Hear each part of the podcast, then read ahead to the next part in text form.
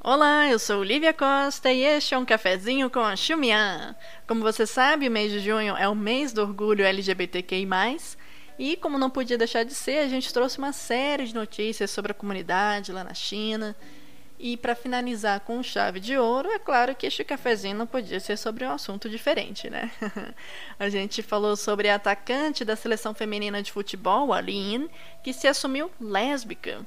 É isso mesmo, e ela se tornou a primeira atleta profissional na China a assumir a homossexualidade publicamente. E foi bem assim, ela publicou uma foto dela com a namorada no Weibo. Elas estavam celebrando um ano juntas e colocou uma mensagem muito bonitinha, fofinha e tal. Mas aí ela acabou apagando a postagem depois de alguns minutos, após ter recebido uma série de mensagens, é, tanto de apoio, mas também de preconceito. E aí acho que vale a pena a gente lembrar de algumas informações assim, que de acordo com os dados do Programa de Desenvolvimento das Nações Unidas, cerca de 95% das pessoas da comunidade LGBTQI+, optam por não se assumir publicamente na China. Aí você pode estar perguntando, ah, mas por quê? Bom, em primeiro lugar que não é fácil, né, você necessariamente se assumir LGBTQI+, onde quer que seja, e eu falo isso sendo lésbica, então, assim, eu reconheço que não é algo que possa ser feito de maneira segura em todos os lugares, mas na China o papel da, da família e de você ter descendentes é algo muito forte. E para a comunidade lésbica, especificamente, tem uma camada extra de preconceito, que é aquela de leftover, leftover women. Então, são aquelas mulheres que chegam a uma certa idade, não se casaram com homens, então elas têm esse preconceito pairando né, sobre elas, e mesmo sendo 2021, isso ainda acontece.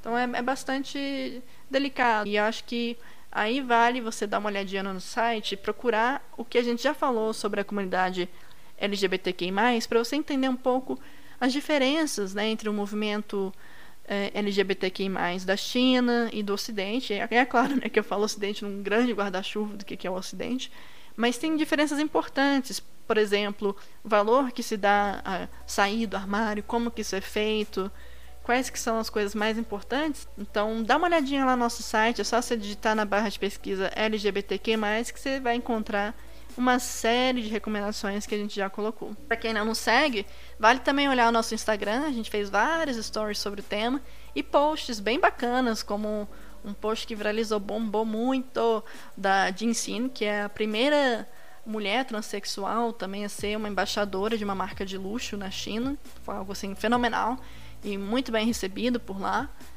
Além da gente ter comentado também sobre o movimento Vogue lá no gigante asiático. Bem, gente, para isso e muito mais, eu recomendo que vocês assinem a nossa newsletter. Ela é gratuita, semanal e feita por um time incrível.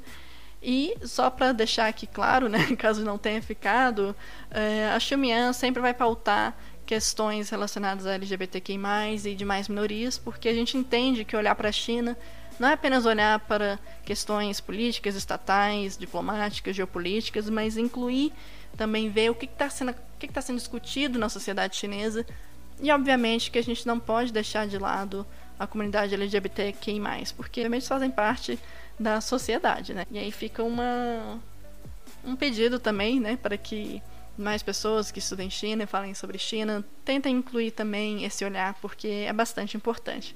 Bem, minha gente, já falei demais por hoje, acho que já... Este cafezinho aqui é feito, ele passa por muitas mãos. Primeiro, né, eu, Lívia, eu sou a narradora, mas também o processo de edição, que é da Bruna Pinheiro, e o processo do conteúdo mesmo, que a gente tira das newsletters, que aí você sabe, né, passa também por muita gente. Este parágrafo específico, que foi elaborado pela Talita Fernandes, mas outras pessoas também escrevem a newsletter, como a Júlia Rosa, a Mariana Marcondes, o Bruno Guimarães, sem contar também o time de espanhol da Letícia Tancredi, também o Bruno Gastal. E toda uma galera que também que cuida da social media, que cuida de parcerias, enfim. A Xiaomi é tudo isso.